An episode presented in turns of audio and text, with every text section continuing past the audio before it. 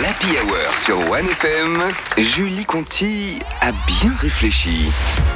On la retrouve euh, avec nous, comme tous les mardis, Julie Conti. Ça va, Julie? Oui, super bien. Alors, sur quoi as-tu réfléchi cette semaine? Ah ben, moi, j'ai bien réfléchi et je crois que j'ai trouvé la nouvelle tendance automne 2023. Et vous savez ce que c'est? Non. Le crack Oh non, Mais oui, j'ai lu partout dans la presse, après New York, Paris, Londres, le crack débarque en Suisse. On dirait qu'il parle de la- du nouvel accessoire mode de la saison. Et petite astuce fashion, le crack, ça se porte avec un regard vitreux et un pantalon taché de pisse. Donc le crack, c'est un dérivé de cocaïne qui a été mélangé avec de l'ammoniac ou du bicarbonate pour, euh, de soude pour euh, donner des petits cailloux. Suivez bien les comptes OneFM parce que Benjamin va vous faire une petite vidéo, vidéo pour apprendre à en cuisiner à la maison. Un tuto. Ouais. Et Benjamin, je peux te dire que ce tuto-là, il marchera mieux que celui sur le cappuccino. hein. Tout le monde me vanne là-dessus, hein, c'est pas possible. On appelle ça le crack à cause du crépitement que fait le produit au moment de la combustion. Ça fait crac, crac, crac. C'est une onomatopée, un peu comme popcorn. Mais je crois que le crack est moins bien toléré au cinéma. À vérifier. hein.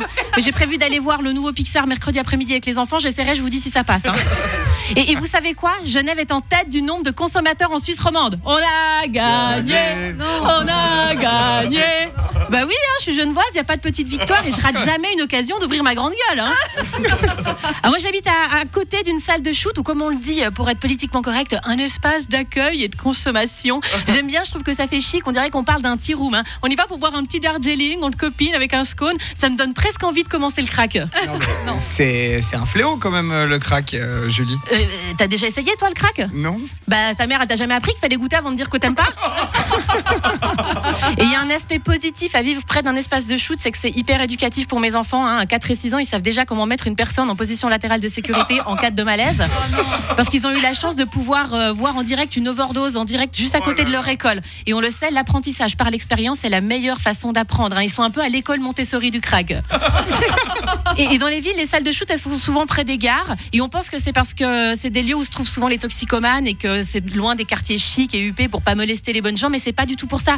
C'est juste pour encourager l'utilisation des transports en commun. Parce que c'est bien connu, les dealers ont une grande conscience écologique. Et, et les crackers, c'est comme ça qu'on appelle les consommateurs et consommatrices de crack. Et je trouve ça pas hyper correct, c'est pas assez inclusif.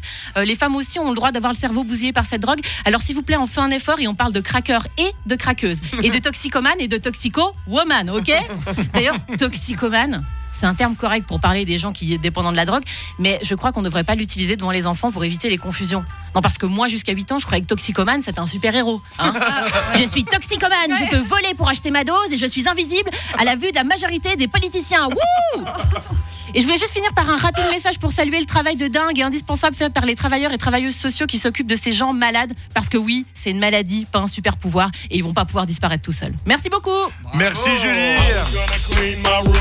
Until I got high. C'est malvenu, du coup, cette chanson. Ah bah oui. Euh, merci beaucoup. À la semaine prochaine, Julie Conti. À la semaine prochaine. Voilà, et puis on est désolé hein, pour euh, tous les parents qui vont devoir euh, Expliquez. expliquer cette chronique à leurs enfants. Les- dites les crackers, les petits biscuits apéritifs. Voilà, c'était ça, Les ça. Les tucs. C'est comme les tucs, les cracks.